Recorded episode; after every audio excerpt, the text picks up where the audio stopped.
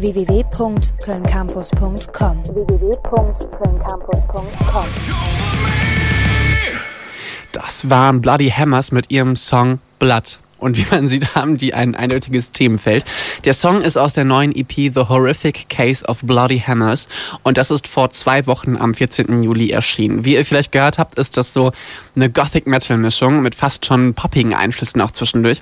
Und ähm, man hört aber immer wieder auch diese düsteren, sakralen Synthie-Parts, die sehr an so 70er-Jahre-Thriller erinnern. Und genau das möchte die Band auch mit der EP vermitteln. Sogar das Plattencover ist tatsächlich auch wie so ein Filmposter aus vergangenen Tagen designt. Bloody Hammers ist ein Duo, das sich 2012 in Transylvania in North Carolina gegründet hat. Gesang, Gitarre und Bass stammen dabei vom Kopf der Gruppe, Anders Manga, der von seiner Frau Devalia auf den Keys begleitet wird. Stellenweise kommt noch Drummer Jack Griffin hinzu, um auszuhelfen. Veröffentlicht hat die Band bereits vier Alben und da scheint genug Material vorhanden zu sein, um euch noch einen kleinen anderen Eindruck der Band zu geben kommt hier noch der Opening, Opening Track der EP. Gates of Hell heißt der.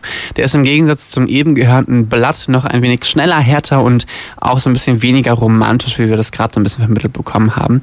Da hört man also den Metal-Einfluss noch ein bisschen besser raus. Ich wünsche euch viel Spaß mit Bloody Hammers und Gates of Hell.